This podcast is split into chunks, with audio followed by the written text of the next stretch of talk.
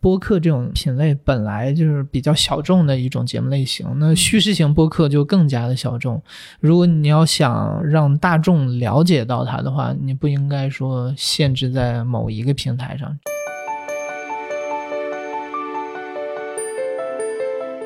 从一开始做节目的时候，我瞄准的都是希望不光当下的人听到，我希望十年之后的人在听这一期节目的时候有同样的兴奋。嗯，所以这个节目做的久，要比它做的足够大更让我觉得重要。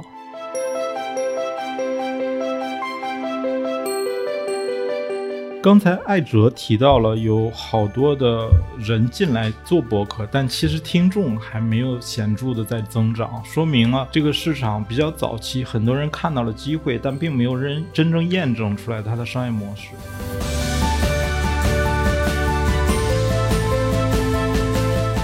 播客行业真的需要更多节目的品类和形式，让更多之前不听东西的人进入到这里面来。首先是增加它的丰富性嘛，是，嗯所以我觉得它一定是需要创作者去推动这个事儿。嗯当然，资本这些都很重要的，但最后你还是要落到人身上嘛。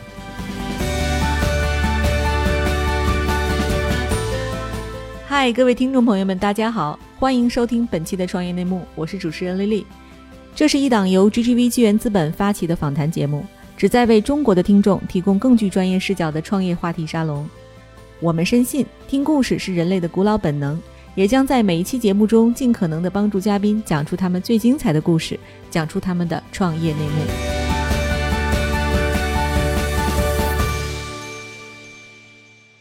亲爱的听众朋友，大家好，欢迎收听本期的创业内幕，我是主持人 Lily。本期呢，我们请到的嘉宾是大家非常熟悉的故事 FM 的主理人艾哲，大家欢迎艾哲，大。家好，感谢丽丽邀请，感谢魏征的邀请，跟啊两位好朋友聊一下天儿。哎，对，大家听到了，已经帮我介绍了啊，我们的首席插画师魏征。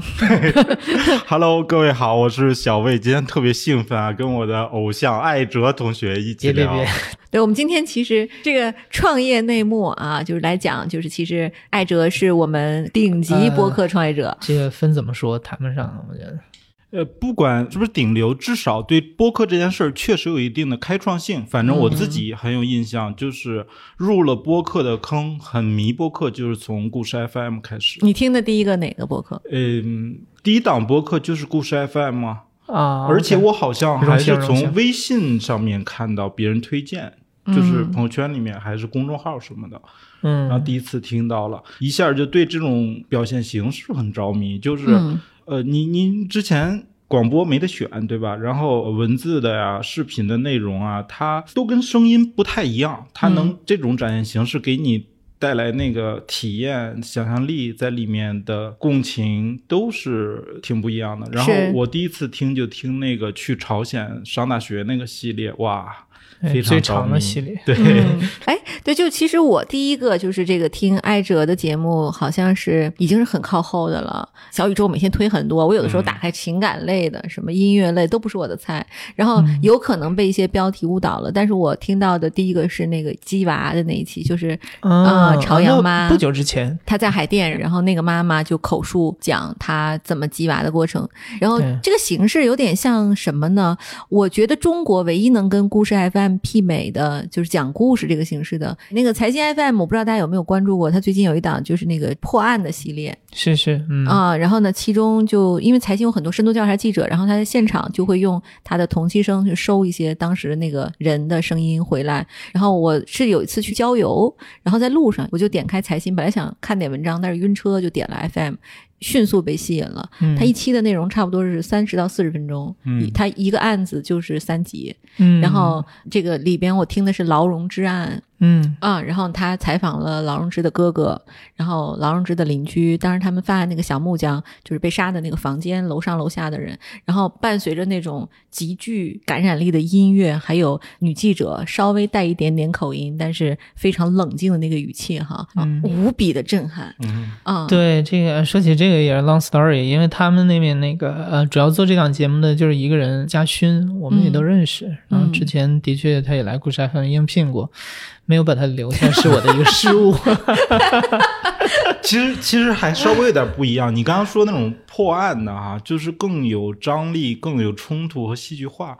但艾哲做故事 FM，我的理解，它里面更追求普通人，普通人更追求普通人。是当然也都比较 special，但是不是说追求猎奇的，而就简简单单是各种各样的人，他们有一些自己的经历，然后想帮他记录下来而已，嗯对吧？对也有一些挺有趣的，什么反正美国蹲监狱的，还有什么们铁窗类系列 铁窗类系列，铁窗类系列相当好玩，真的有吗？对，真的有各地蹲监狱的，就是 就莫名其妙，可能就你被你怎么找到这些人呢？我们团队一个恶趣味，喜欢收集大家在全世界各地坐牢的经历。嗯，对，所以你们是怎么找到这么有趣的一些人来贡献内容？啊、一开始应该就是通过朋友来找，然后后面既然有了这个系列，然后有人有这样的经历会给我们投稿对。哦，就得会让他来讲吗？还是你们自己来讲？啊，我们所有的都是要采访当事人、当事人来讲亲历者。哎，这个我曾经访谈过那个叉博士的创始人，他叫润发，然后他的英文名叫 White Rich，然后那个特别恶趣味。他有个号叫马探长，还有什么北戴河陶罐头什么修市场，然后就是讲电影、讲猎奇、讲什么的。然后我就我因为我太喜欢他这个号了，去他办公室，我说你从哪儿找的这么多奇奇怪怪的故事啊？然后他说，哎，这个很容易找啊。他说你知道我们就是有人给我们供稿来写他的故事。他说这里边呢形形色色的人都有，有大学博士生导师，也有吉林的那个夜场的保安。他说：“反正是从鲍鱼到白粥，你想吃什么内容都有。”我说：“那你刚才说这两个人谁是鲍鱼，谁是白粥？”他说：“当然保安是鲍鱼。这个品味太好了。对，他说哪有说大学博士导师有的是啊？可是，在吉林做夜场保安，而且能把故事说清楚的太少了。对，所以很像你刚才这个定位，就是是是，对，就鲍鱼嗯全是全是这样的鲍鱼型人这个故事。对，你在普通人当中能够找到这种经历非常特别，然后他也很愿意说，表达又特别好的这种，真的不光是鲍鱼，真的是跟钻石一样珍贵的，很珍贵嗯，但但你这么长时间也确实积累了不少。对，然后呃，四年里我们做了五百多期节目嘛，毕竟做的这么多，所以、呃相当于是滚动起来了。应该说我们播出的节目里面投稿的比例有一半以上。嗯对，所以怎么说呢？就是大家形成了这种习惯，我觉得这个是我们比较幸运的一点。就是对你，你甚至像我知道很多同行他可能比较缺选题，但这个对我们来说的确不太存在，就是嗯最大的一个问题，对，非常凡尔赛。对 对，嗯有一点烦。对，你看我们的这个找嘉宾多难，对吧？啊、但是嗯你们这种跟我们完全不一样，你这么垂类，然后这么专业的人才，这个、呃、跟我们不太一样。但我依然对但我们想说，都是顶级创业者才能上我们的你得播客你得就是你也得学习一下，就是 他为什么可以从从观众里面来那么多故事，我们为什么不能从听众里面找到不创业行，我跟你说，我这里边做这节目三年了，我只有一个是从听众里来的。就前几天，对，前几天有一期是从听众里来的，嗯。剩下的你没办法，因为创业公司浩如烟海，你从里边找到那种好的、优质的，然后呢才能去访谈，至少你得有一轮是顶级基金投资过的嘛。嗯，啊，然后这样呢，嗯我们才能聊。不过现在跟我投稿的越来越多。今天有一个是，也是一个头部基金的投过的项目，是一个做就是像像扫地机器人似的，它是什么嗯洗扫烘销什么一体机，然后说要上我们的播客。我当时看完，我说我第一个问题就是我说我说那个你你这个现在有知名投资人投过吗？他就说了那家基金的名字、嗯啊。我说我看一看，我确实觉得就这样的项目特别少。嗯我还蛮期待有一天创业内幕，我们也有机会能跟听众一起聊天的。嗯，哎我觉得这个应该很容易吧？你们如果只要有一个入口，反正我们的方法就很简单，在每一期推送下面都有一个入口，就是你你要不停的告诉大家，我们是有这么一个投稿渠道的嘛。啊，就是你是文字吗？就是还是它有一个像个像个啊，当然是文字当然是文字。我们会那个在那个文字上看一下它大概的描述，然后只要我们觉得这是一个好故事，就会联系他去采访。嗯，一般情况下，如果是音频的话，你听起来是很耗时间的，文字比较有效率一点嘛。对，哎，我就很好奇，就是怎么会有人愿意把自己的故事公开出来呢？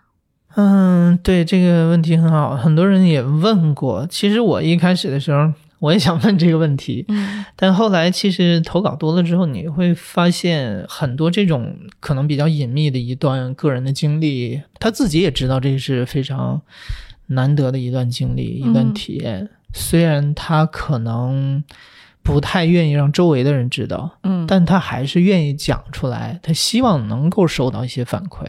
所以我们的多数的故事你，你如果注意的话，会发现啊，其实都是匿名的。嗯，然后有一些我们甚至会给他做变声音都处理了，变声，对、嗯对，他也许不希望周围的人听到，但他希望有人听到。不是很难理解的事儿，还是希望被听到、被看到吗？他不希望自己没有痕迹，只是出隐私的考虑，他不希望别人知道是他。但是这个事儿，他还是想让更多的人了解的。嗯对，我觉得每个人都希望被重视吧。嗯就是当有一个人告诉你，哎，你这段经历实际上是非常的特别，嗯是个非常好的故事。我觉得他不会在意这是一段啊、呃悲伤的故事、呃难以启齿的故事，还是一段高兴的故事。嗯，尤其在在故事 FM 里这些讲述的朋友吧，或者说这些故事的拥有者，他们在日常生活里其实不是特别容易被别人倾听的人。刚刚丽丽提到了其他人的 BP 啊、嗯。投资商啊什么之类的。嗯。艾哲，你做的东西很浪漫，但依然在创业，你赚钱了吗？所以 赚钱了吧？是我们也。也赚也赚，哦但是因为今年是创业第一年嘛，所以我还没有说能够保证它一定是盈利的。嗯，所以你觉得这个播客现在生态现在是一个什么样的状况？哇，这是一个很大的话题，肯定是有一个挺大规模的增长。但我个人的观察，我反倒觉得是 podcaster 多了，嗯更多的机构和人开始来做这个事儿了。但是我没有看到特别爆发式的听众的增长。嗯我觉得这个是最大的一个问题。可能业界大家也有一些共识的，就是大家对播客这种形式会认为它是不是就是谈话类型的节目，呃，邀请嘉宾这一种方式。嗯但其实我们可能更想告诉大家说，音频节目，尤其播客这种类型，它其实可以有很多种创新。那像故事 FM 这种类别叫叙事型的播客嘛，嗯叙事型的播客，故事 FM 做的其实也只是冰山一角。嗯嗯我们做的大部分的节目类型，你们听到的是个人口述类的。嗯，实际上，我们也做了不少声音纪录片类型的，哦，我特别爱听。对，做了十多期这样的。其实一开始我是希望做成纯声音纪录片的节目，但是后来操作起来之后，你会发现这种成本是太高了，嗯，我没办法保证定期的更新。嗯所以后面只好就是说个人口述类型的做一个主要的形式。那我们今年团队也开始就不断的扩大嘛，也是希望把更多自己想要做的一些玩法搞起来。嗯刚才艾哲提到了有好多的人进来录播客、做播客，但其实听众还没有显著的在增长，说明了这个市场比较早期，很多人看到了机会，但并没有人真正验证出来它的商业模式。嗯，还好，因为其实故事 FM 是喜马拉雅现在就是同类节目的第一名，对吧？我我今天早上看数据还是、你们现在大概在我看整个排行榜应该第二，仅次于杨毅老师说篮球的那个节目。，对，你们现在大概多少点击量在喜马？说实话，其实我没有特别看喜马的播放量，嗯。呃，你看全网的，呃，我可能网易云看的多一点，哦网易网易云。网易云因为它的嗯。播放量是最大的，哦。因为它的讨论的那个社区特别强。哦，因为我们做的很多节目，它那个话题性比较强嘛，所以很多人在那儿讨论，可能嗯。每期的播放量大概三十来万，嗯，光在网易云上。就每一集节目变成了一个主贴，然后大家在底下不停的对，讨论这个话题，吧？对对对，哦，我看了一下在那个喜马拉雅的话，现在是播放量是两千多万，平均也要在五万左右，差不多。嗯。这可能不是故事 FM 的主阵地，挨着的意思。嗯呃，也是蛮重要的，因为嗯喜马拉雅增长是比较快的。其实喜马拉雅，因为我们上的比较晚一点，啊，因为啊、我们第一年的时候跟蜻蜓签过一个独家，所以其实后来我们一年之后上了喜马之后，我就还是希望在所有的平台上都分发，就是一视同仁。我们也不太去想不独家，对，嗯跟哪个平台独家了啊？对，因为我觉得就是播客这种品类本来就是比较小众的一种节目类型。那叙事型播客就更加的小众。如果你要想呃让大众了解到它的话，你不应该说限制在某一个平台上，这样不太容易对啊、对扩扩大你对的感觉艾哲跟我们其他聊过的创业者很不一样的地方，别人创业经常是看到了某一个市场的一些需求，嗯我要我要去做一个硬件也好，嗯做一种服务也好，为了满足一种需求，然后创立一个公司，融资，把业务做大，赚钱。嗯你更多的时候是出于爱好，你做电台是因为自己喜欢，你做爱哲电台以后变成故事 FM，然后做这种声音纪录片也是因为自己喜欢。其实你并不是特别 care 别人的需求。嗯，对，某种程度上我觉得是的，因为我觉得这一点是最有意思的，就是我后面可能不会太在意说它到底有变得多么大的规模，嗯、多么赚钱，这个我觉得只要对得起投资人就好。嗯呃，更重要的是，我觉得我们这个公司不是说团队为了公司，而是公司为了团队。我希望我现在这个慢慢的好不容易寻到的一个一个我们的团队成员，这些对声音叙事充满了热情爱好的这帮人，能够永远的在一起，一直做自己喜欢的这个事儿。只要能一直做下去，这个事儿就非常非常的让我知足了。对因为我之前也说过，其实我从一开始做节目的时候，我瞄准的都是希望这一期节目是不光当下的人听到，我希望十年之后的人在听这一期节目的时候有同样的兴奋，嗯所以我希望它面向更遥远的未来。嗯所以这个节目做的久，要比它做的足够大这个事儿更让我觉得重要。嗯，对，就是你全职做播客之后，生活会有什么变化吗？对，的确是绝大部分的时间和精力都被嗯、呃工作所占据。对嗯，嗯工作的节奏还是真正的创业者，因为他要对自己负责任了嘛。嗯，可是我我想表达不一样，反而是他很着迷的地方哈，就是他跟一般的那个公司的 founder 比起来，他更像是一个内容就真正的创作者，他的热情主要在于做内容本身，而不是运作一家公司或者运营一个品牌。哎，这这嗯你知道哈，他会变的，小薇，对，慢慢的他，会变。那嗯个我之前。先下一个预艾哲，你会的，因为我当年认识程彦良的时候，你知道他和杨一两个人跟我吃饭，对我我有印象。对，就是我们坐在那儿，然后他们俩跟我讲，他说我们要做声音的纪录片，我们要成为中国的 This American Life，成为中国的 NPR，、但是也是我们说过的话。对。但是后来呢？我现在见他，你知道吗？陈彦良就说：“姐，能不能弄点广告来？你的 portfolio portfolio 有没有要做播客的？介绍一下。”然后上来之后，就是人也越来越宽，然后越来越越横。就是他以前是一个非常精神的帅小伙儿啊，为什么呢？他就是越来越像一个生意人？因为他开始有责任和压力了，不是光对自己。你刚刚问艾哲自己的生活，他毕竟你的公司从可能三四个人、四五个人，要变成十个人、二十个人，你要发薪水，你要对这个企业负责任，慢慢的你就开始背负，所以将来可能会出现所谓梦想和责任的冲突的时候。嗯嗯，是我希望艾哲将来啊能找一个 CEO 去做这些事情，然后他还是专注做这一块儿，因为我太喜欢这个讲述类的节目了。中国很少有这么好的，就是他能够首先就找到这些好故事，并且让这些人讲出来，这个目前就没有。这创业就很难做出来，一定是一个创作者，他不那么功利。我我听过很多次，比如说在一席你的那个演讲，嗯然后还有其他播客也采访也者哈，他反复强调，他之所以做这个声音节目，是因为中国的市场上，中文的世界里面没有这样的好内容，所以你要去做这样的内容，而不是说我看到了这个内容，呃，值多少钱，多少人会为它付费，不是这样的。嗯他他就是单纯的想创造，所以他才有机会把这个做出来。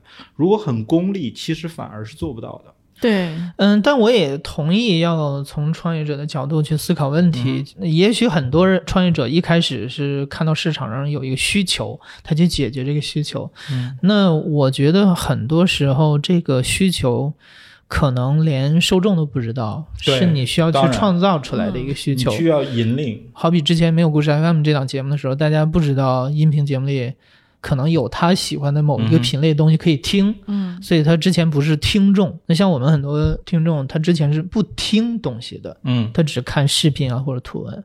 后来有了我们节目之后开始听，但是我觉得呃刚才说到播客行业，就是播客行业真的需要更多节目的品类和形式，这样嗯，大家一起把这个盘子做大，让更多之前不听东西的人进入到这里面来。首先是增加它的丰富性嘛，是是是，嗯，嗯所以我觉得它一定是需要创作者去推动这个事儿。嗯当然，资本这些都很重要的，嗯但最后你还是要落到人身上嘛。对、嗯我特别好奇你们的一个工作流是怎么样的？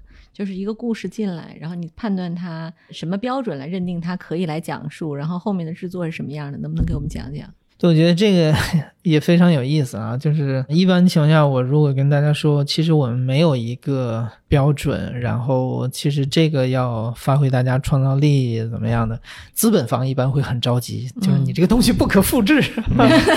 对啊，你没标准你，就没取决于法规模你的审。美啊，对啊，嗯这个很难。是，呃所以现在故事都是你由你选出来的吗？啊不不不，我们团队里头啊，七八个人，包括我在内，都是制作人，我们都会去做采访。然后我们投稿库呢，也是我们所有人都可以看得到。嗯大家收到投稿之后，如果他想去做这个执行，就做好标记。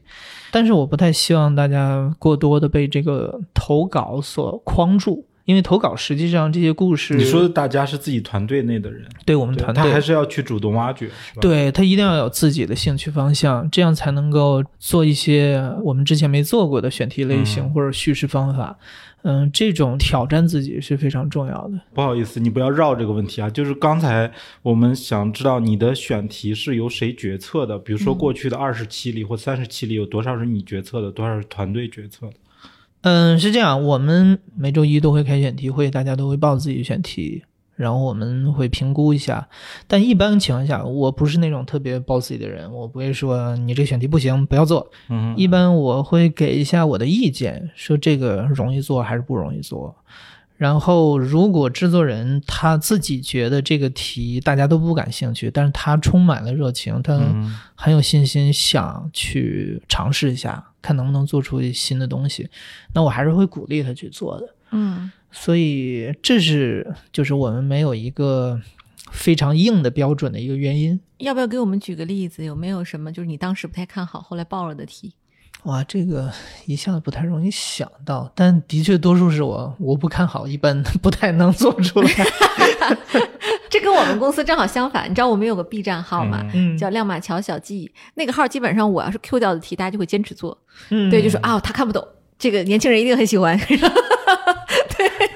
对，然后、啊，对这一点呃也是我为什么不能太 bossy 的一个原因，就是很多选题啊，可能就是年轻人他才感兴趣。对，也许我就是不感兴趣，嗯你包括涉及到一些什么明星的，涉及到饭圈的很多这种、呃选题，我是完全无感的。嗯，就是绝大部分这些明星，现在市面上明星我都是不认识的。嗯但这个呃我们团队大部分都是九零后嘛，嗯他们可能感兴趣，只要大家都反映有兴趣，OK，那你就可以去做啊。其实绝大部分现在流行的一些东西，它都是小众化的。嗯嗯所以，呃，你如果不是说天天追这些东西的人，真的不太容易进入你的眼哎睛。，你看这刚好就是说，其实播客也是小众的。嗯为什么说播客这一两年突然异军突起啊？就我今天还看了一个数据，我觉得挺让我震惊的。其实从二零二零年开始，不是叫中文播客大年嘛？嗯就有一个叫 Listen Notes 的平台，就他就统计说，新增的中文播客节目超过了一万六千档。嗯，太恐怖了！可是你想想，你会关注几个？可能真的就是小宇宙常推的那几个，对吧？一万六千档播客，哎，艾哲，你能大约估计一下，就是播客的听众宏观在中国有多少人吗？这个百万级我我觉得千万级，也可能都上不了百百万千，级绝对是有上不了千万吧？也许我不知道，千万差不多吧，我觉得应该差不多能有。我反正自己觉得这是一个很小众的领域哈，是是，就整个领域就是小众的领域。目前，对，对而且就说回故事 FM 这种，因为它其实是非常稀少的类型，大多数嗯是谈话类的，因为好做嘛。但是故事 FM 其实它有大量的加工、编辑、选题、制作的这个流程啊。嗯如果这个人他给了一个假故事，因为你们其实主要还是非虚构，嗯，那如果他给一个假故事，你不知道他说我得了癌症，然后抗癌，然后怎么样？嗯，对，你怎么去判断这个故事真伪？呃，首先我插一句，就是我不认为谈话类型的就好做。呃，嗯你想让我去做谈话类型节目，我觉得我做不好。嗯呃，OK，那个关于这个，其实呃，真实性核查这个事儿、呃其实很简单，因为非虚构领域里头文字这一块儿就是已经做了很多年了，大家这一块也都有经验，真故这种，嗯，对真故为代表。那我之前一直是在媒体工作嘛，毕竟可能接触的故事会多一点。嗯，我们在采访之前，一般情况下都会做一个前采，一个前采来判断它是不是靠谱，嗯然后再去呃决定要不要做这个故事。嗯那我自己的确也遇到过这种，嗯，很明显是说了谎的。但是我我也就是举那个我经常举的一个例子，我曾经有一次就是去怎么说跋山涉水，换了好几种交通工具去到一个小镇采访一个雇佣兵，然后他就讲了自己在非洲当那个保镖的故事。讲了自己在法国外籍军团的故事，讲了在派驻到中东的故事，然后还讲了现在在那个缅甸当教头的故事，他经历非常非常丰富。其实我一见面的时候，我就知道他大部分故事应该是真的，这是没有什么问题的，因为他那个体格就不是一般人的那种体格，真的是像漫画里的那种那种哦，嗯那种肌肉，你知道吗？嗯我也能够判断出来，他在非洲的经历和在缅甸的经历都是真的，细节非常丰满，然后而且也有图有真相，视频嗯什么都有。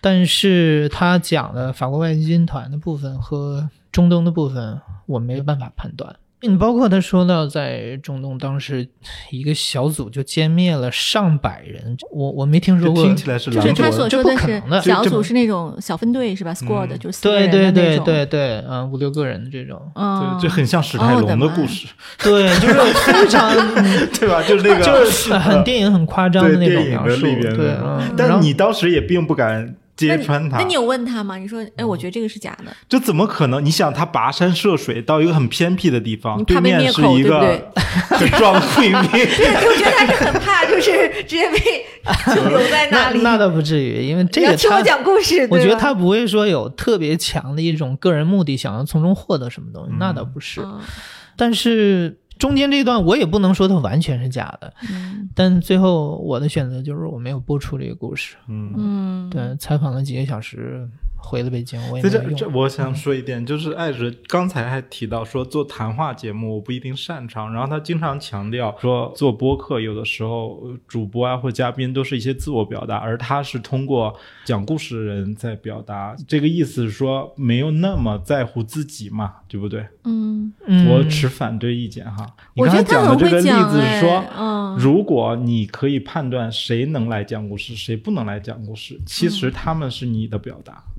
对对，这个我完全认同。就是嗯我也说过很多遍，就是不存在完全中立客观的这种节目。，对，因为你一定是你有过筛选的。嗯呃，最后这个故事是以一个什么样的逻辑去表达出来，一定是你制作人呃你的一个个人的啊、呃想要传达的取东西。对对对对，嗨，各位小伙伴，告诉你一件很重要的事情：创业内幕的听众群已经开通喽。在这里，你可以和我们直接沟通，也可以第一时间了解到 GGV 纪元资本线下活动的动态，近距离聆听投资人的独特见解，并且结交其他互联网圈子的小伙伴呢。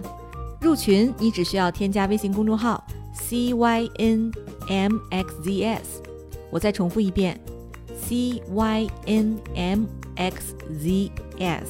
也就是创业内幕小助手的拼音首字母，并在好友请求中标注“创业内幕”。接下来，小助手会帮助你完成入群操作。我们期待你的加入。哎，对，艾哲，我就想说一个啊，我特别好奇，其实，在流量的时代，你讲普通人的故事，你觉得会有人听吗？嗯，至少我们很多听众在听啊。啊，是在你一开始创业的时候，你做这个判断，你会不会觉得有一点顾虑？对，我觉得这个话题也很有意思。就是你如果一开始就做普通人的故事，在早期是最难的。在嗯早期，没有人想听，对，因为你你一定是做呃可能名人的，嗯，或者猎奇的，对吧？，对对，嗯这种可能一开始最容易吸引人嘛。嗯，但对大部分如果是比较白手起家，然后没有任何支持的人，如果只瞄准普通人来做的话，的确你要忍得住寂寞很长时间。确实，嗯在尤其一开始难的地方在于，听众会觉得，或者说一个受众会觉得这跟我有什么关系？嗯是的，是的，对吧对，没错，我的确一开始这个瞄准普通人来做，它不是一个从 business 角度的考量，完全是从故事本身的角度去考量。因为我当时想的是，那普通人的故事是最多元的、最多样的，嗯嗯是呃取之不尽的。嗯所以呃，我才去做这一块儿。你如果让我做名人的话，你像很多媒体可能做很多这种明星访谈什么的，在我嗯看来都是一样的故事。嗯我不想重复做一样的故事。嗯，嗯对，哎，我觉得这个就是那些内容并不稀缺，对吧？。对，所以今天你找到了你的故事和普通人之间的关系了吗？他是普通人讲的，但是那么多的听众要来听他，或者解决什么问题呢？就是共情啊，共我觉得是共情，就长是见识。是，就是我被故事 FM 吸引，是因为我觉得它的选题都非常切中热点。比如说，我上次看鸡娃那一期嘛，就是几乎没有妈妈愿意站出来，特别是海淀妈妈讲什么海淀六小强啊，什么学而思的那些内考啊，就她她不会去分享，然后只是大家说焦虑焦虑焦虑，看到一些什么什么什么术语，可是那个妈妈讲完之后，就是很多人都是深深的在思考。对，这个很有意思。实际上啊，我们很想做热点啊，首先，嗯但是对呃播客这种形式，尤其我们这种节目形式，它生产成本其实蛮高的，嗯周期很长。一般情况下，我们做出一期节目，少说也得两周时间，嗯所以一般热点我们赶不上。嗯。我们一般你看到的赶上热点的，是我们积累到那儿了。嗯。呃，你像这个海淀妈妈那一期，就是我们的制作人刘豆做的，嗯。他其实一直在关注这个话题，他已经呃这个话题跟了将近两年，一年半吧，嗯。已经采访了四位妈妈，然后这是最后采访到一位，他觉得达到播出标准了，嗯，让我们才放出来。跟你相反，故事 FM 特别打动我的不是热点，就是闻所未闻，就完全在我视野外边的一些东西，我见识到了。我印象很深，两个故事，有一个是在上海的，应该一个上班族的妈妈吧，她的小宝宝，呃，嗯嗯嗯，很快就没了，然后她就一直给他写信。然后他自己不，他是、哦、他写日记，写日记，他写一直有日记日记他后面读那个日记，就是你实际你的生活中没没见过这种场景嘛，所以那个是就是反正挺加深人的思考的。对，另外一个是有一个 LGBT 群体的一个、嗯呃，那个讲述的人不是那个小女孩，是她的妈妈。她的妈妈在讲述她经历这件事儿自己的心态的变化，最后怎么理解、怎么和解、怎么生活下去。其实最后也挺为自己的孩子骄傲的。嗯，嗯，我觉得这都很了不起对，那些非常打动人。是，对，像这种是典型的，我们希望找到一个新的视角。嗯哼，因为尤其像性少数的故事，很多都是年轻一代性少数群体本人会讲自己在这个环境当中的一些 struggle，嗯哼，这些大家听了很多了，嗯但是实际上他们的处境最重要的是由周围这个环境来决定的，嗯，就是所以这个环境如何反应，我觉得是更重要的，尤其他的家人是如何去反应的。所以我们当时就特别想找到一个这种最保守的、最亲密的角色，就是他的家人、他的嗯父母啊嗯来讲。然后正好那个妈妈也是我们听众给我们投稿，哇我，们当时收到这样投稿都是挺兴奋的，因为很难得。非常非常了不起。其实这都真正记录时代的声音。也许在十年、二十年以后，嗯社会的形态变化了，其实社会对人，无论是这一代还是上一代，都没有那样的要求了。大家如果再能回头来看一看，说嗯，呃，就在短短二三十年以前，还有这么激烈的冲突，是因为大家有不一样的可能生活给的价值观吧。是是是，对吧？非常好，所以很了不起，我是觉得这件事儿非它迷人之处，并不嗯在于它当下说很热闹、繁华、切热点值多少嗯。钱，就在于它这么静静的记录、讲述普通人的故事，然后嗯。就是能记录这个时代，对，因为在这个时代背景里面发生的，对吧？对，我记得那个就是前两天不说鸡娃这件事儿嘛，我就跟我妈讲，然后那个我说，哎，我说妈，你知道什么叫鸡娃吗？她说、嗯。不知道，我说就是给孩子打鸡血，然后我妈突然就认真的说，你打过鸡血吗？我说打鸡血，我是你 literally 打鸡血 是吧？就是真正意义上，我妈我妈就就特别冷静的说，我打过呀，就是在东北当年他是打过鸡血的。哦，是真的真的打没错鸡血没错啊。然后他就跟我讲打鸡血的过程，就是真的一管鸡血抽出来，然后呢往人身体里注射吓人了。啊。对，所以我就觉得这个事儿，你说哈，如果要是能记录下来，对历史嗯上有过很多匪夷所思的事情，OK 包括其实我们特别想做的一些选题都是非常有年代感的，像气功往事啊，哦，包括当年外星人热啊，那个年代就是寻找野人啊什么之类，就是那个年代的人的信仰或者是他的观念很有意思。我我很喜欢他们有一个系列选题，好像连续两年还是三年，就六一的时候会让小朋友来讲，嗯，对对对嗯。啊，真的就是就是家长采访小朋友。对这一系列是由我们制作人刘豆来执行，就是我特别喜欢这个系列，因为一开始其实我们就是有意识的去做这个，嗯呃，因为我知道童言童语通过声音这种媒介传达出来是非常的对，非常有美妙趣，非常美妙能，击中人。其中有一个呃女孩说，她爸爸的工作是炼仙丹的，哎，那个是让人怎么长生不老怎么制作出来的？就是你们写提纲，然后让家长去问自己的孩子。嗯，对，我们一般呃每年这个时候，刘豆会设计一组问题，嗯然后让这个家长去问孩子。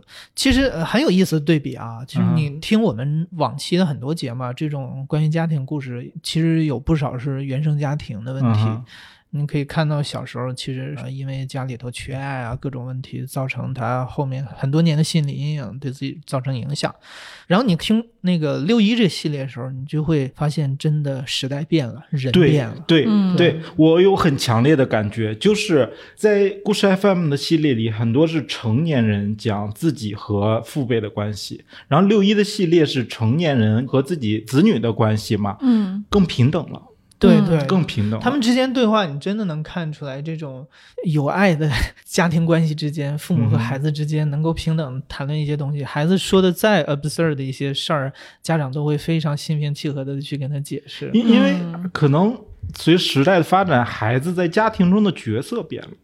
是，就就以前那种，我觉得哪怕我们小的时候，父母和孩子之间都还有一点儿那种贾政跟贾宝玉的关系，天地君亲师，就是俯视你，对吧？嗯但是今天我身边很多朋友说，他们从孩子出生以后就一直跟孩子学习，然后发现说，嗯，这孩子比我懂得多，啊，就更能平等的相处。但我觉得呃更多的是一个换位思考，就是很多人他可能小的时候自己的经历没有那么幸福，因为啊，绝大多数中国家庭的确会有一些各种各样的问题吧。嗯他希望自己的孩子是一个新的状态去进入这个社会，嗯，有一个新的不一样的童年。还是经济基础决定上层建筑。你说很多今天成年人讲自己小时候的不幸福，穿透的看，主要是穷，对，也不是父母对他不好，是家里实在没条件。对对，这是一个很重要的是啊你比如说像前两天我问我女儿，就是我说你觉得啊，这个世界上最可怕的东西是什么？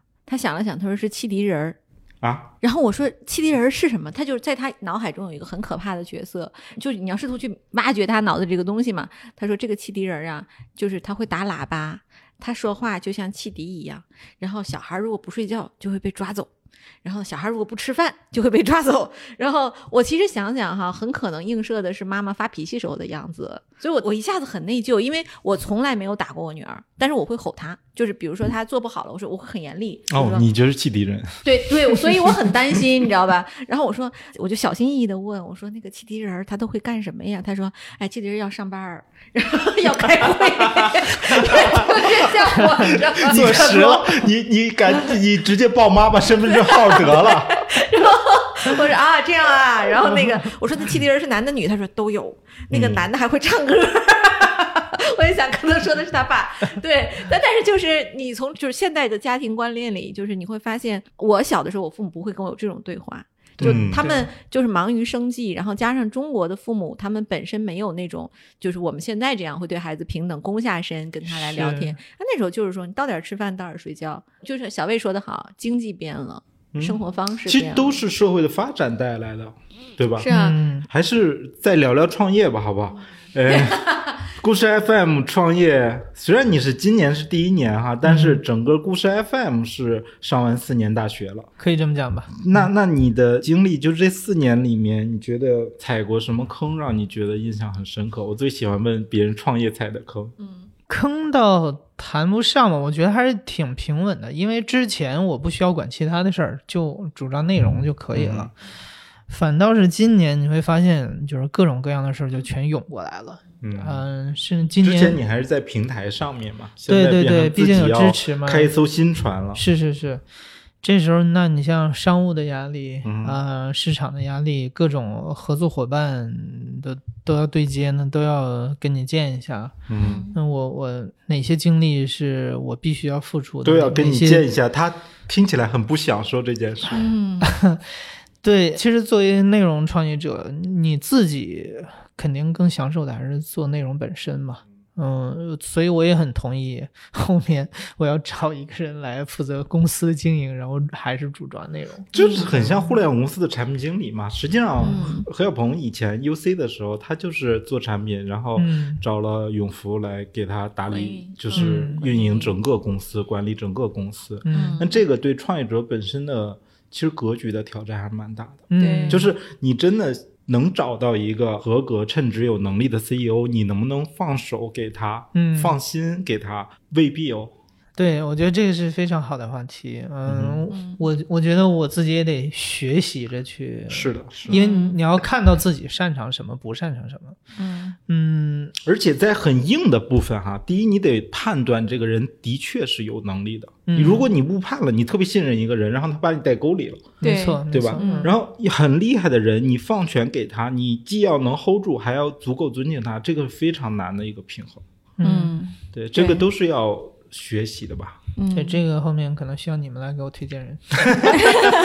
我也可以帮你推荐。嗯我们的中台特别大，我对我现在那个就是关于呃整个人才储备的话，应该有两三千个，就是丽丽最非常擅来对长的地就是给他的 portfolio 组团队。对。啊，对，你看你讲了这么多故事啊，嗯就艾哲，你最喜欢哪个故事？啊哇，这个问题也被问过很多遍，嗯、也是最让我难回答的，因为的确大多数我我我听过一次他的回答，他说这个问题就好像你最爱哪个孩子，对对，永远是第一个呀，是吗？对，当然当然，就是当你有很多小孩之后，你对第一个的情绪情感都是不一样的。嗯啊，你看没看过《全游》？《全游》里边那个王后，她不就是说嘛？她说你可能有好几个孩子，但是那是我的第一个孩子。嗯嗯，呃，但你如果让我硬选的话，我自己肯定更偏那个这种声音纪录片的节目。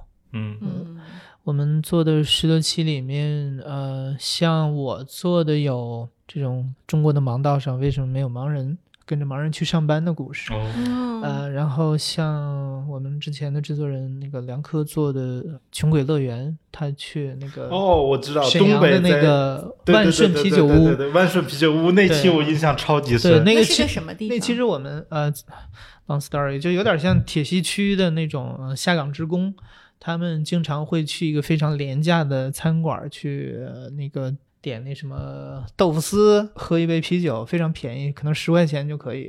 对嗯然后呃，他那个万神啤酒屋开了有三十二年，我们当时去的时候，那个我们制作人在那儿待了四十八小时，然后就跟食客、跟老板娘聊。嗯、其实我们是参照的那个 NHK 有一档节目叫《七十二小时》，我们嗯没待那么久，我们待了四十八小时做的。然后还有像我们的那个制作人刘豆曾经去呃一个精神病托管中心去，他也去了几天，嗯去去那儿去采访那儿的那些医生啊，那些病人啊，跟他们聊嗯这样的故事。他还曾经做一期我特别喜欢，叫昌普河公园相亲角。嗯北京有一个公园叫昌普河公园，很多老年人在那儿相亲。就嗯老年人的性与爱，就是非常有意思，就是年轻人可能想象不到的一些啊，相老年人处的方式。相亲不是给子女相亲，自己是老自己人自己亲自己亲相。亲嗯对哦，对好好边缘的嗯一个群体，对吧？嗯，是对，其实你可以看到老年人 他们的一些喜怒哀乐，心理需求、社交需求、生理需求，就嗯很多东西。你刚才说很边缘，就是他们被忽略，其实可能这是一个挺大的群体，但是嗯没有人关注他。嗯，是，包括我最近业务回头应应该又会说我，柯老师你总是把提前把这个事儿说出去，因为他已经做了一期声音纪录片，还没剪出来。他是跟着一个卡车司机从那个呃山东呃青州出发，开了七天，一直开到新疆喀什，嗯，就是这七天一直在车在里面、车上驾驶室里面录下这个整个的过程、哦这个故事。真的是，他们的视角都很棒，尤其像卡车司机，你看中国的物流是需求又极其旺盛，嗯，然后供给侧，这些卡车司机竟然挣不到钱，活得很不好。嗯对，对，两千五百万人卡车司机，就是中国的物流系统现在这么呃快捷发达，其实都建立在他们这些工作基础之上的、什么时候你做一期智能汽车的呀？啊。那车这汽车车主，哎，我我这个其实很。好做。我其实上一次跟小魏去参加了一次他们的车主见面会，嗯，然后在现场我见识到了智能车车主的那种独特优越感。优越感。哎，他就会觉得，就是现场就跟小魏说：“你要帮丽丽姐赶紧安排呀。”说他才还开个汽油车，怎么回事儿啊？就是在他们看起来，我就被时代淘汰了，而且这些智感觉，你像骑马过来的。哎，对。对，有一点。哎，就像这些智能车的车主，他们一直跟我安利小朋友多好开。其实我是开过的，我们单位也有一辆，我经常开着上下班。嗯但是那个他们讲起来的时候，就是有各种各样新奇的玩法。嗯，然后他们之间呢，就是对于传统车有极强的心理上的这种门槛，嗯，他们觉得自己懂的就是比你多啊。嗯然后呢，关于这个车头头是道啊，我觉得肯定我会很喜欢，因为我是平时业余爱好比较喜欢各种像那个手机啊，各种电子数码东西，我嗯很喜欢把它发挥到极致的这种人。嗯但主要是玩车太贵了哎，你。可以在车上，就是在车上跟一天，就是他的车主。我现在啊，那个开小鹏开惯了，嗯，我就开不了我们家的车。嗯，就我上下班都是就是是有的没的，我都开这个公司的。它首先啊，就是你在车上，你全部的注意力都只是用来开车，嗯，然后所有的操作你都语音去叫它，你好小 P，嗯然后唤醒它之后叫后，小屁嘛。对它是唤醒它的操作叫你好小 P，然后你就可以让它导航啊，然后做这些基础操作，开空调、关空调、放音乐，嗯然后最主要的是。当你要到一个侧方位停车，就是那种特别窄的地方侧方位的时候，你点好了自动泊车，你就不用管，它那个车会嘟嘟嘟嘟嘟泊的声音。我上次拍过一个视频放在我朋友圈看到了，啊，然后很多很多妈妈在问我，我们最近新更新出来的功能叫停车场记忆泊车，你不需要到了车位再让它自动泊车。我们的车到了，呃就是比如说家里面的地库，它只要扫一遍地图，它会记录下来，然后进入地库你就可以走了，它自己会自己泊巡所。以你只要停在电梯口就可以了。所以我是真诚的推荐一下，同样是在记录一个时代，就是我可能觉得不是光智能汽车这件事儿，嗯，现在有很多的极客，他们会尝试新的科技啊、新的玩具、新的交通工具啊。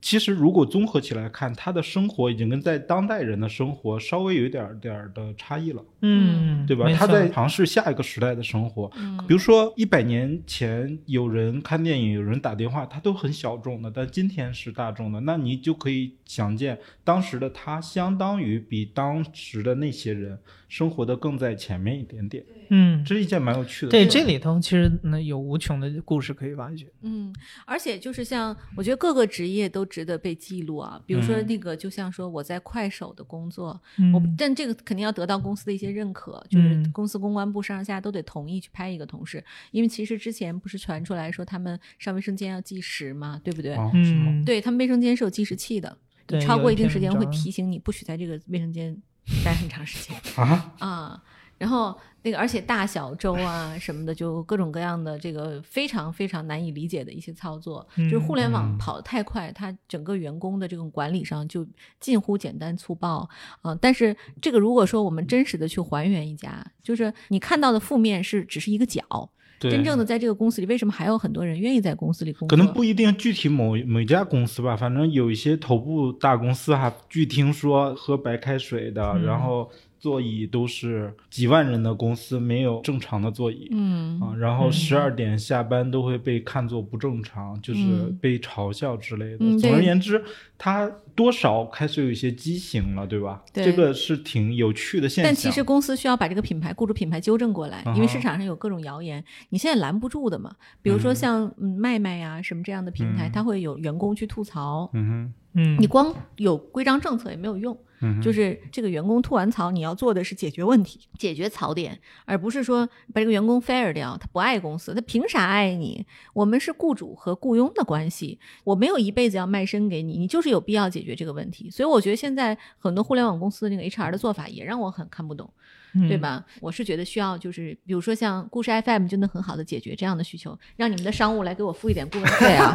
对，没问题。哎，你理解不了，你真的应该多听一些故事 FM。你觉得说那些互联网公司的人生活的很苦啊？你听听他们采访的那些人，是我印象很深刻，有一个嗯大学生考公务员，然后去做了入殓师的。啊，哦，对那个。哦那那啊，对，那个他中间有一个细节，那个人讲的时候说，在火车站还是在什么，就是他单位门口碰到艾哲的时候，跟他握手了。啊，那是我说的，对，哦我的我的一个反观察。正总而言之，那个人就觉得很激动，因为他的工作原因，没有人跟他握过手我。的妈呀，但是有点尴尬，因为那个我当时是去呃南方某市对，嗯呃专门去那儿采访的他，就在他的工工作环境里吗？呃对，也去了他的工作环境啊，那你因为我当时想去那个他那个呃怎么说，操作一个非常年轻的因为他他们会给那个尸体化妆啊什么之类，嗯。我想去录一些声音，所以他也带我进去走了一圈，经过嗯、当然领导也同意了，嗯。嗯、但是我跟他见第一面的时候是在我那个酒店门口，然后见的第一面，其实他是一个特别帅气的一个小伙子，九零后，然后呃戴着圆眼镜儿，嗯、非常的儒雅。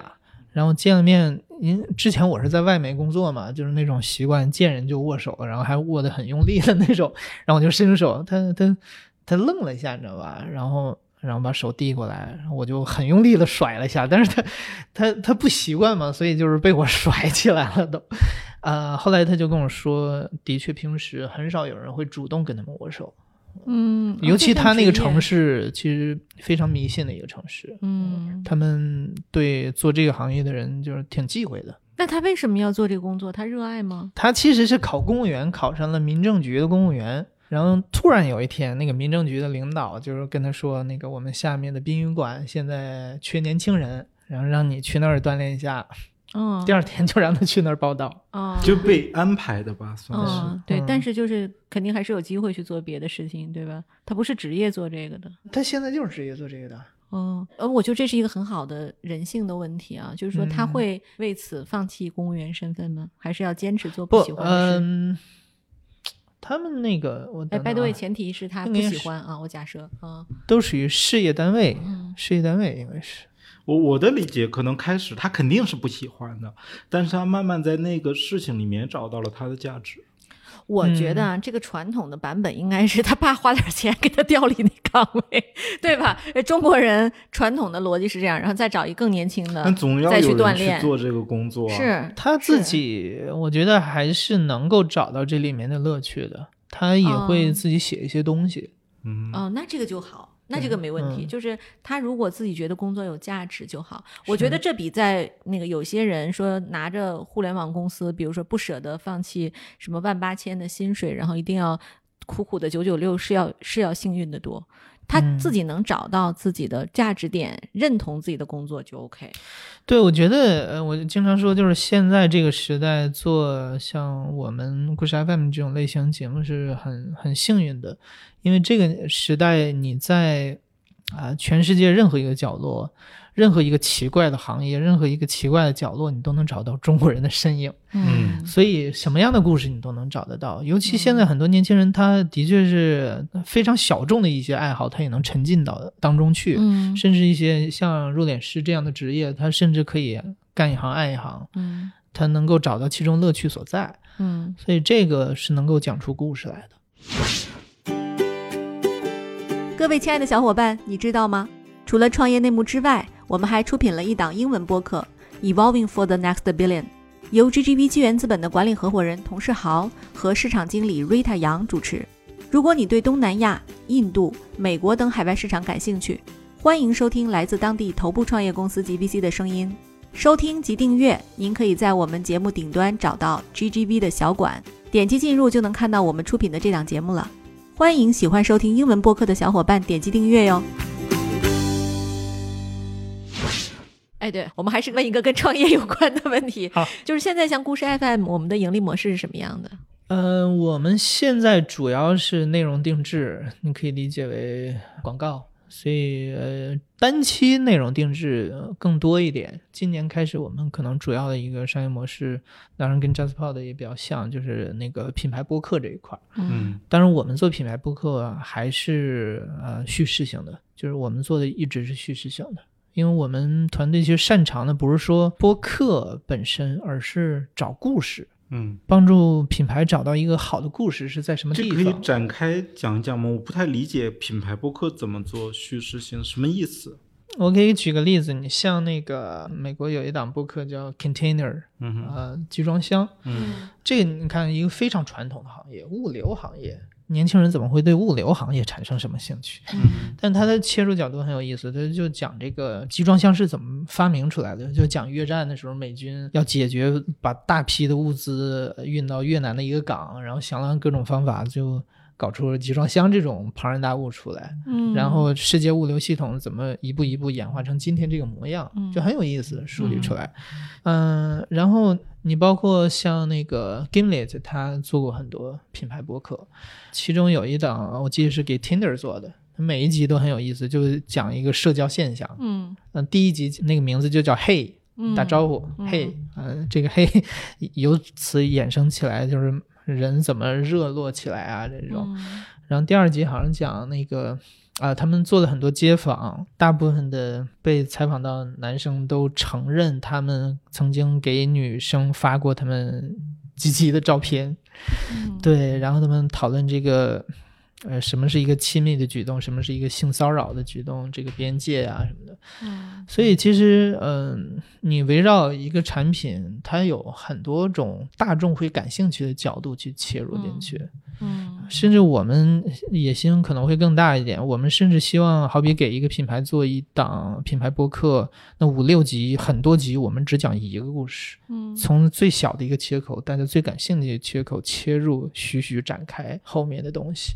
我觉得这个所谓叙事型播客，就在于叙事结构是什么样子，怎么让大众对它感兴趣，并不是说只有这个行业内的小圈子感兴趣。这个我觉得是这个播客这种品类可以给未来市场带来的一个东西。嗯。听起来挺适合 GV 的，做一个品牌播客，让大家了解 GV 是怎么投资出这么多优秀的公司。其实我我我可以说啊，VC 这些机构，它天然的是一个故事的 hub。对对。故事对池子，对对，嗯。就是简直是太容易做故事是。嗯。我我曾经跟程彦良，我们有一次就是彻夜长谈，他和杨一，我们三个人聊到了深夜，就是一个故事接一个故事的聊，就给他们讲故事。嗯。因为那个时候他要了解 VC 是什么嘛，嗯。嗯，然后我就跟他讲过我跟至少十个创业者之间的故事，比如说有一个公司，然后他差一点点就爆雷了，嗯，然后他其实被他原来的雇主告了，嗯。告了之后，那个这个公司其实就遭遇了非常大挑战嘛。然后那个女孩把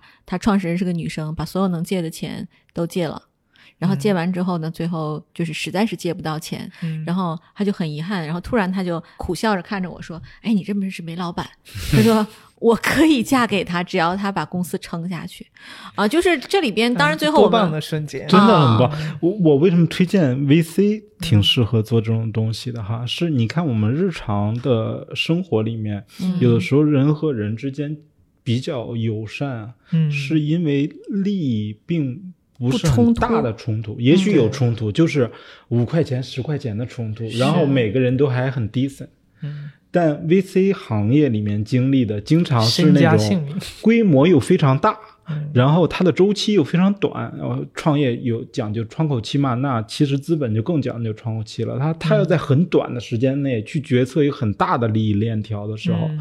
那个人性真的淋漓尽致。嗯，对，那同行更是淋漓尽致，就是因为大家在 pitch deal 的时候呢，都是谈的挺好的，然后到最后可能上完市了，开始分钱的时候，我见过好多好多好多次，就是那种投行开始拍桌子了，大家在屋里指着鼻子骂，嗯。啊、就是你有什么贡献，你凭什么拿钱，对吧？就是，嗯，就是利益太大了，一句话。啊，对，而且都各为其主，嗯，啊，对，所以商业故事真的是呃，我觉得最容易做节目的一个品类。所以今年我们也也跟一些伙伴聊啊，就是希望呃今年就开始着重做这方面的内容。嗯，但这种类型的，我觉得我可以试着跟艾哲合作几期。对，比如说我们真的就是就找一些我们自己的投资人。就是跟他几期，比如说我有各个角度的，有招聘的，然后呢，投资团队的，投资团队的合伙人和底下的分析师，嗯然后呢，这个其实是非常不同的两个阶段的。对，我觉得你这边嗯接触的人多嘛，肯定能够找到那种比较容易坦诚跟你讲的。嗯尤其我特别喜欢这种失败者的故事。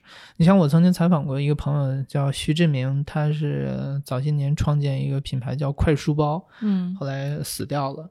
然后他就给我讲了整个创业的过程，嗯后来失败的这个就是把人都解雇啊，这些整个过程，他会嗯非常坦诚的剖析自己当时哪些地方做错了。成功和失败都是阶段性的吧？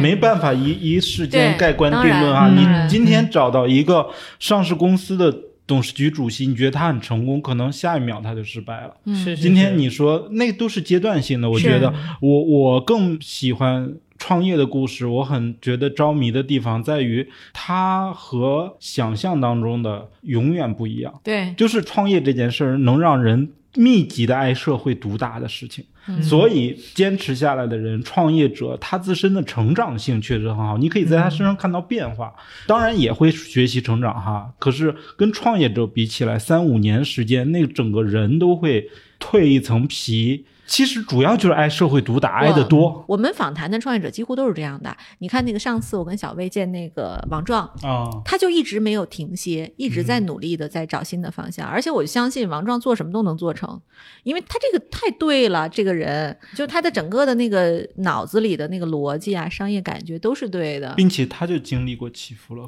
王壮三十六氪的联合创始人，嗯第一次创业做三十六氪成功，然后投资的第一家公司成功，然后呃经历了很不好的一些低谷期，嗯。对，然后现在又重新的出发，所以他其实起起伏伏，然后整个创业的周期都经历过，赚钱赔钱都经历过，然后现在人变得很平和，嗯，对。而且他他很积极，对非常非常积极，非常积极。然后我你说失败者，我自己其实就是一个创业失败者。我在加入小鹏汽车之前，自己创业过两次，嗯，都对你跟我说过，嗯对，都是到中间阶段吧，就可能我们融了两三轮钱，然后后面就就做不下去了，嗯所以我才跟着何小鹏一起学习怎么创业嘛。嗯那我在这里面很大的感受是，我都创业失败了的那个时候，还在盲目自信。我当时觉得自己挺行的，就是没干好。嗯，对，但真的见识了，就是回头你来聊一期核核心圈的创业啊哈，就是跟小鹏在一起工作了几年以后，